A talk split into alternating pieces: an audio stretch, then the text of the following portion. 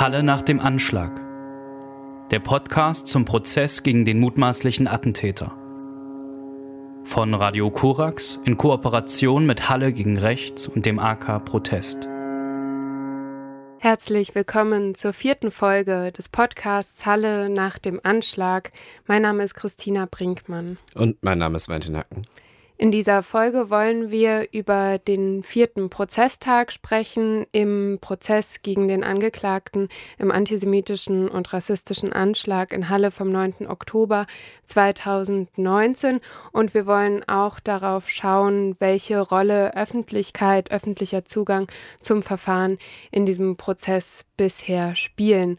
Zunächst aber gucken wir gemeinsam mit der Nebenklageanwältin Christine Pietschik auf die bisher passierten Prozesstage und wir haben sie gefragt am Rande des Prozesses, welche Rolle andere Rechtsterrortaten spielen bisher im Prozess gegen den Angeklagten im Anschlag von Halle. Das mussten und wollten wir heute herausarbeiten, zu sagen, er beschäftigt sich mit den Leuten auch. Er lernt aus ihren Fehlern. Und genau das versucht er jetzt gerade zu machen. Er versucht die Botschaft zu senden, lernt aus meinen Fehlern. Das und das hätte ich anders machen sollen. Das und das war die Durchschlagskraft meiner Waffen, damit Leute, die ihn nachahmen und alle anderen mit nachahmen, es halt einfach besser machen können, in Anführungsstrichen, und mehr Opfer fordern können. Und das, was die Nebenklageanwältin Christine Pietschik hier aufruft, ist, glaube ich, wichtig, wenn wir uns das bisherige Äußerungsverhalten des Angeklagten in diesem Prozess angucken. Valentin, du warst ähm, ja auch im Prozess schon anwesend. Vielleicht kannst du das nochmal einordnen, was sie hier analysiert. Ich finde diese Einschätzung spannend und auch wichtig, weil der Angeklagte sich immer mal wieder im Prozess äh, bisher als Versager selbst bezeichnet hat. Und das ist bisher in der Beobachtung des Prozesses an vielen Stellen vor allen Dingen besprochen worden unter dem Gesichtspunkt, dass man daran zeigen kann, dass er ja noch mehr Menschen töten wollte, als er das getan hat und dass ihm das eben nicht gelungen sei. Ich finde den Hinweis sehr wichtig, darauf zu schauen, dass er, so wie er aussagt, ja auch aus Gründen aussagt und sich sicherlich auf diesen Prozess vorbereitet haben wird und es gab immer wieder die Formulierung, dass er versucht, diesen Prozess auch als Plattform zu nutzen. Dabei ist bisher hauptsächlich gedacht worden an, er möchte seine Ideologie seine Tiraden dort verbreiten. Und was wir gerade im O-Ton gehört haben, ist aber ja nochmal ein zusätzlicher wichtiger Aspekt, nämlich seine Aussage, dass wie er selbst über seine Taten spricht, auch eine Botschaft sein soll an andere die solche Taten eventuell auch planen und die aus seinen Fehlern lernen sollen. Auch das ist Teil dieser Plattformfunktion und ist, glaube ich, ein Aspekt, der in der Besprechung seiner Aussagen bisher keine große Rolle gespielt hat, aber tatsächlich sehr wichtig ist. Jetzt wollen wir im weiteren Verlauf darauf gucken, was an diesem vierten Prozesstag passiert ist. Und wenn man sich anschaut, welche Zeuginnen und Zeugen geladen sind, dann geht es da vor allem um das familiäre, soziale Umfeld, um das Aufwachsen, um die Biografie des Angeklagten. Was ist denn ähm, genau passiert an diesem vierten Prozesstag? Zunächst sind die direkten Angehörigen des Angeklagten vor Gericht erschienen. Da geht es um die Mutter des Angeklagten, um den Vater des Angeklagten und um die Halbschwester des Angeklagten. Alle drei haben vor Gericht mitgeteilt, dass sie von ihrem Zeugnisverweigerungsrecht Gebrauch machen und nicht aussagen wollen und nicht aussagen werden. Im Verlauf dieses vierten Prozesstages hat ein weiterer Zeuge dann angegeben, dass die Halbschwester wohl vorher überlegt hätte auszusagen und sich aber an diesem Tag dann unter Druck stehend, und damit ist gemeint, die Situation, die sie familiär hat, die Aufmerksamkeit, die es gibt, äh, sich dann doch entschieden hätte, nicht auszusagen. Danach ist ein weiterer Zeuge und auch der erste Zeuge vernommen worden, der dann auch tatsächlich ausgesagt hat, der die Familie schon lange kennt. Da geht es um den ehemaligen Lebensgefährten der Halbschwester des Angeklagten, der über Jahre auch mit dem Angeklagten zu tun hatte, mit der Familie zu tun hatte. Und danach sind äh, zwei Lehrerinnen vernommen worden. Die eine war eine äh, Kollegin der Mutter, die andere war die Grundschullehrerin des Angeklagten und als letzter Zeuge ist am vierten Prozesstag jemand vernommen worden, der gemeinsam mit dem Angeklagten seinen Grundwehrdienst abgeleistet hat und mit ihm zusammen auf einer Stube in der Kaserne untergebracht war.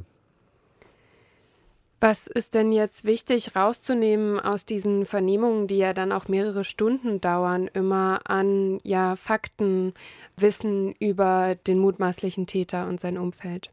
Der Zeuge, der sich über Jahre in dieser Familie, im Umfeld dieser Familie bewegt hat, hat verschiedene Situationen geschildert, oftmals erst auf mehrfache Nachfrage. Oftmals war es so, dass er sich erst nicht erinnern konnte, dann wird gezielter nachgefragt oder es werden ihm Dinge vorgehalten, dann kann er sich plötzlich erinnern daraus ein paar Sachen rausgenommen. Einmal gibt es eine Situation, in der der Angeklagte mit anderen Menschen offenbar über ein politisches Thema in Streit gerät und ein Messer zieht.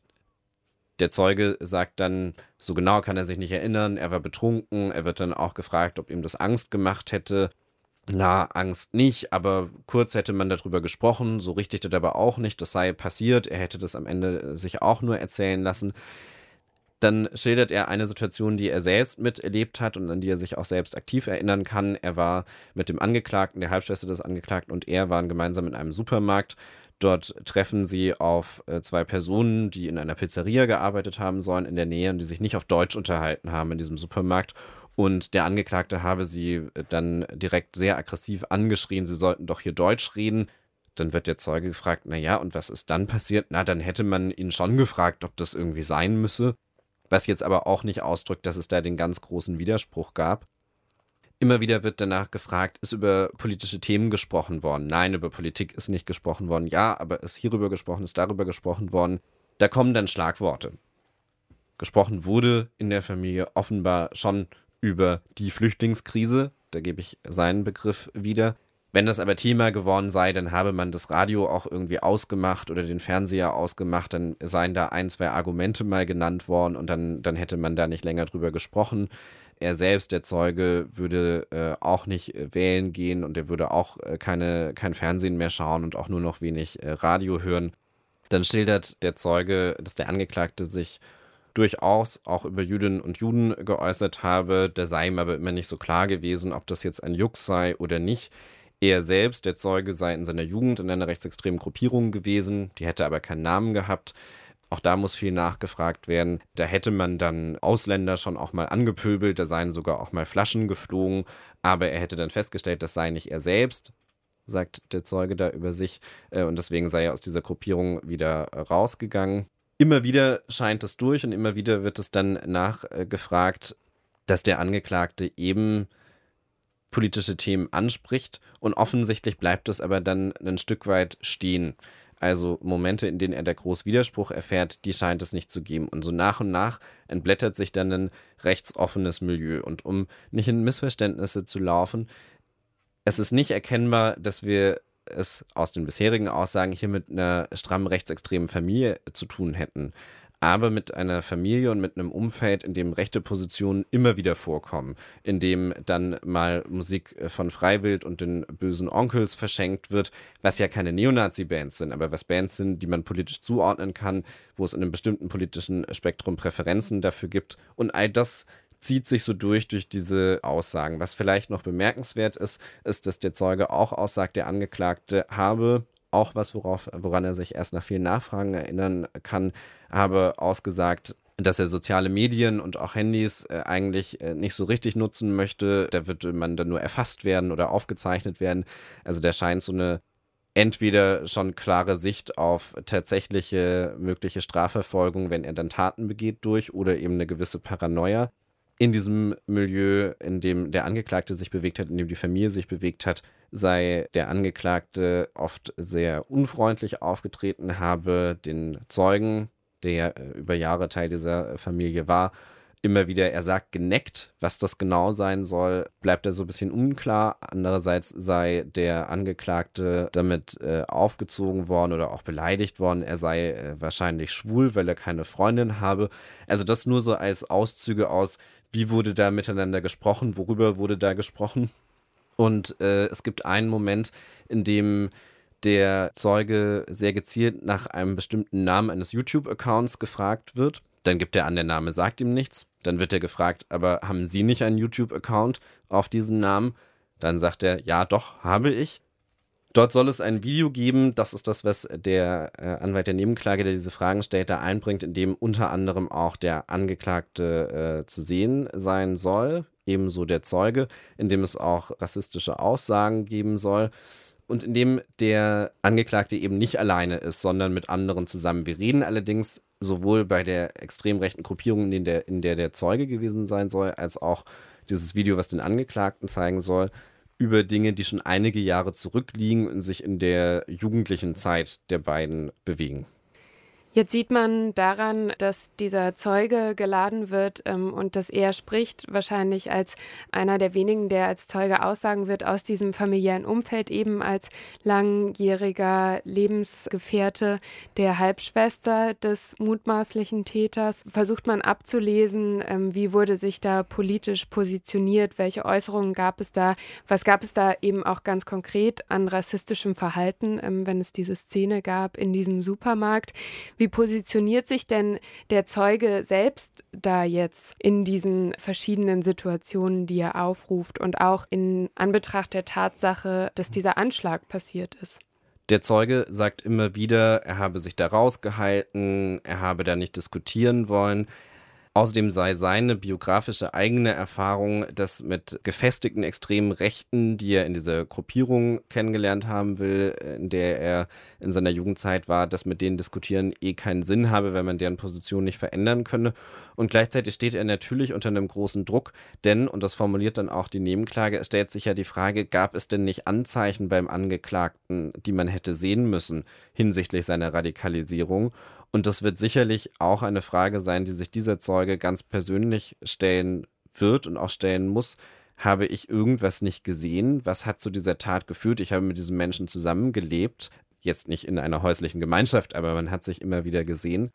Und eine Begebenheit spielt da zum Beispiel, nur um es zu illustrieren, eine Rolle. Der Zeuge hat ja ein gemeinsames Kind mit der Halbschwester des Angeklagten. Dieses Kind war immer wieder auch in der Wohnung der Mutter des Angeklagten, wo der Angeklagte ja gelebt hat, soll auf dessen Bett zum Beispiel rumgesprungen sein und dann habe der Angeklagte äh, gesagt, das soll, Kind soll damit aufhören, soll da weggehen, sonst geht das Bett kaputt. Also dieses Bett, in dem er seine Waffen ja über Jahre hinweg gelagert haben muss oder jedenfalls über einen längeren Zeitraum hinweg gelagert haben muss, weil er ja länger an ihnen gearbeitet hat und sie hergestellt hat. Momente des klaren, eindeutigen Widerspruchs was die politischen Inhalte angeht, sind in der Aussage nicht erkennbar. In der Aussage ist aber schon erkennbar, dass in dieser Familie die Frage, wie geht es mit dem Angeklagten weiter, wird er mal noch einen Job haben, wird er mal irgendwas studieren, ähm, warum ist er eigentlich so, wie er ist, die sind schon besprochen worden. Und das ist aber jetzt wirklich meine Interpretation, da scheint ein Stück weit eine Hilflosigkeit durch. Was macht man da jetzt? Aber auch ein Stück weit bei den Positionen eine Akzeptanz und die Dinge sind eben so geschehen. Und damit meine ich jetzt nicht den Anschlag, sondern damit meine ich seine Äußerungen und diese rechten Äußerungen, die es insgesamt in diesem Umfeld gab. Das sind so Dinge, die eben geschehen und dann bleiben die irgendwie stehen. Jetzt haben wir gesprochen eben über den ersten gehörten Zeugen an diesem Prozesstag. Es gab aber noch weitere aus dem Umfeld des mutmaßlichen Täters. Wer hat da noch gesprochen und vor allem, ja, was ist da noch wichtig rauszuholen aus deren Aussagen? Es ist danach eine ehemalige Lehrerin vernommen worden, eine ehemalige Kollegin äh, der Mutter des Angeklagten, die ja Grundschullehrerin war, nicht mehr als Grundschullehrerin arbeitet, inzwischen arbeitslos ist, die nochmal ein bisschen geschildert hat, wie sie die Familie kennengelernt hat, was ihre Eindrücke von der Familie sind. Und im Anschluss ist eine auch ehemalige Lehrerin und ehemalige Grundschullehrerin äh, vernommen worden, die den Angeklagten selbst unterrichtet hat. Da wiederholt sich vieles von dem, was in anderen Aussagen schon durchscheint. Also er war viel am Computer, dann wird beschrieben, wie er als Kind gewesen äh, sein soll, wenig Freunde gehabt, aber intelligent gewesen. Darauf nochmal stärker zu schauen, ergibt sicherlich Sinn, wenn es einem darum geht, die äh, Biografie des Angeklagten genauer zu beleuchten für die Frage seiner Radikalisierung oder auch seiner Tatvorbereitung haben sich in den Aussagen der beiden Lehrerinnen keine besonderen Anhaltspunkte ergeben. Der letzte Zeuge, der vernommen wurde, hat mit dem Angeklagten gemeinsam seinen Grundwehrdienst abgeleistet und war in der Zeit mit dem Angeklagten und zwei weiteren Personen äh, in der Kaserne in einer Stube untergebracht. Und schildert, er selbst sei mit dem Angeklagten im Grunde ganz gut zurechtgekommen. Es habe aber immer wieder Streit mit ihm gegeben innerhalb der Stube. Es habe Streit gegeben innerhalb des Zugs, also der Einheit innerhalb der Bundeswehr, in der die beiden ihren Grundwehrdienst hatten. Da habe der Angeklagte sich durchaus auch versucht, dagegen zu wehren und sei aber in der informellen Hierarchie eher weit, weiter unten äh, äh unterwegs gewesen dem Zeugen werden die Fragen gestellt, die auch anderen Zeugen schon gestellt wurden, nämlich wie hat sich der Angeklagte geäußert? Hat er sich politisch positioniert? Erst sagt der Zeuge auch, da ist jetzt nicht so viel bei ihm hängen geblieben und kommt aber dann auf den Punkt zu sagen, dass er schon in seiner polizeilichen Vernehmung Dinge ausgesagt hätte, bewusst mit dem Gedanken, dass die vielleicht für die Ermittlungen wichtig werden könnten, nämlich der Begriff Jude sei durch den Angeklagten durchaus auch mal als äh, Schimpfwort äh, verwendet worden. Es seien auch homofeindliche Beschimpfungen verwendet worden. Das relativiert er dann auch gleich wieder und sagt, ja, da muss aber jetzt ein Konjunktiv anhängen, ob das genauso gewesen sei. Und das sei außerdem ja auch nicht nur der Angeklagte gewesen, das sei zu der Zeit in dem Teil der Bundeswehr, in dem er unterwegs war, immer wieder vorgekommen sei sicherlich auch damals schon nicht richtig und nicht angemessen gewesen. Er habe das inzwischen reflektiert, aber so sei das eben damals gewesen. Versucht dann Erklärungen zu liefern für die Entwicklung des Angeklagten, die, glaube ich, nicht richtig treffen, weil er da sehr stark auf biografische Momente abstellt und sehr wenig auf die ideologischen Gründe für die Tat, die nach allem, was wir bisher gehört haben, ja tatleitend waren. Damit zeigt sich, dass auch an diesem vierten Prozesstag es vor allem um das, was du gerade biografisches genannt hast, ging, ähm, biografisches des mutmaßlichen Täters.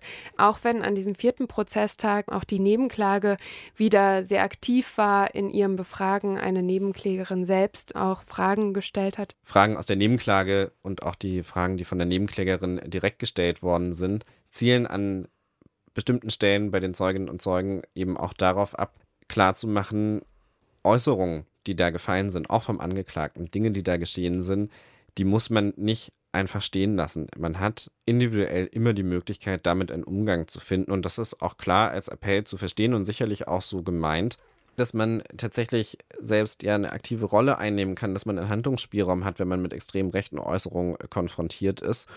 Und das wird sehr deutlich und ich glaube, da wird dem Zeugen der sehr lange im Umfeld der Familie unterwegs war und noch ist, auch nochmal aufgezeigt, dass es Fragen an ihn gibt und Fragen gibt, die er auch abseits dieses Prozesses sich sicherlich selbst stellen muss. Nämlich, wenn er gefragt wird, was würde er tun, damit nicht in 20 Jahren sein Sohn vielleicht sich auch so entwickelt, wie das der Angeklagte getan hat.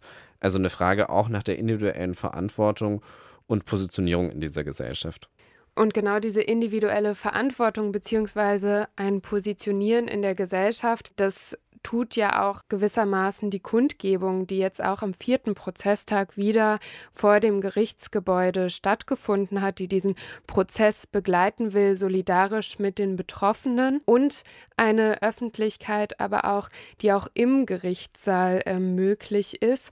Und ähm, wir hören dazu den Pressesprecher des Oberlandesgerichts Wolfgang Ehm eben dazu, wie dieser Gerichtsprozess der Öffentlichkeit zugänglich ist. Im Sitzungssaal sind 44 Plätze für die Öffentlichkeit reserviert. Hier gibt es kein besonderes Vergabeverfahren. Das heißt, die Plätze werden einfach äh, in der Weise vergeben, dass die ersten Personen, die da sind, die Plätze bekommen.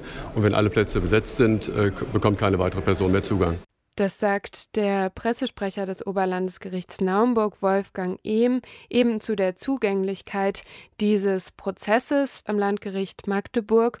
Und wir haben mit der Nebenklageanwältin Christine Pietschik gesprochen darüber, wieso es denn eine Öffentlichkeit auch braucht, die im Prozesssaal anwesend ist. Es ist immer wichtig, dass es eine kritische Öffentlichkeit äh, gibt. Ne? Also nicht nur, dass die Leute sich aus der Zeitung informieren. Da kriegt man ja nur einen Bruchteil von dem mit, wie ist die Stimmung in dem Saal, wie beklemmend ist das ähm, oder wie kommt der Angeklagte rüber. Ne? Also was einen Gesamteindruck ausmacht, das kriegt man nicht aus der Zeitung mit, das kriegt man halt nur aus dem Gerichtssaal mit. Und ich glaube, dass es auch schlimm wäre, wenn es der Klassiker wird, man berichtet vom Prozessauftakt, dann noch zwei Tage, dann schleicht es so aus und dann erst wieder zum Urteil oder den Plädoyers. Das ganz Interessante, was es dazwischen gibt, um die Struktur zu verstehen, in der sich bewegt hat, um zu verstehen, wo die Gefährlichkeit von solchen Menschen liegt und wie man ihn politisch einordnen muss, das passiert ja dazwischen und das ist ja eigentlich das Wichtige sagt die Anwältin Christine Pietschik. Und mit diesem Hinweis darauf, dass dieser aktuell stattfindende Prozess öffentlich zugänglich ist, ähm, schließt diese vierte Podcast-Folge. Der nächste Prozesstag ist angesetzt für Montag, den 3. August und dann wird es auch wieder einen Podcast Halle nach dem Anschlag geben. Mein Name ist Christina Brinkmann und ich verabschiede mich hiermit. Mein Name ist Valentin Hacken und wir hören uns zum nächsten Prozesstag. Halle nach dem Anschlag der Podcast zum Prozess gegen den mutmaßlichen Attentäter. Von Radio Korax in Kooperation mit Halle gegen Rechts und dem AK Protest.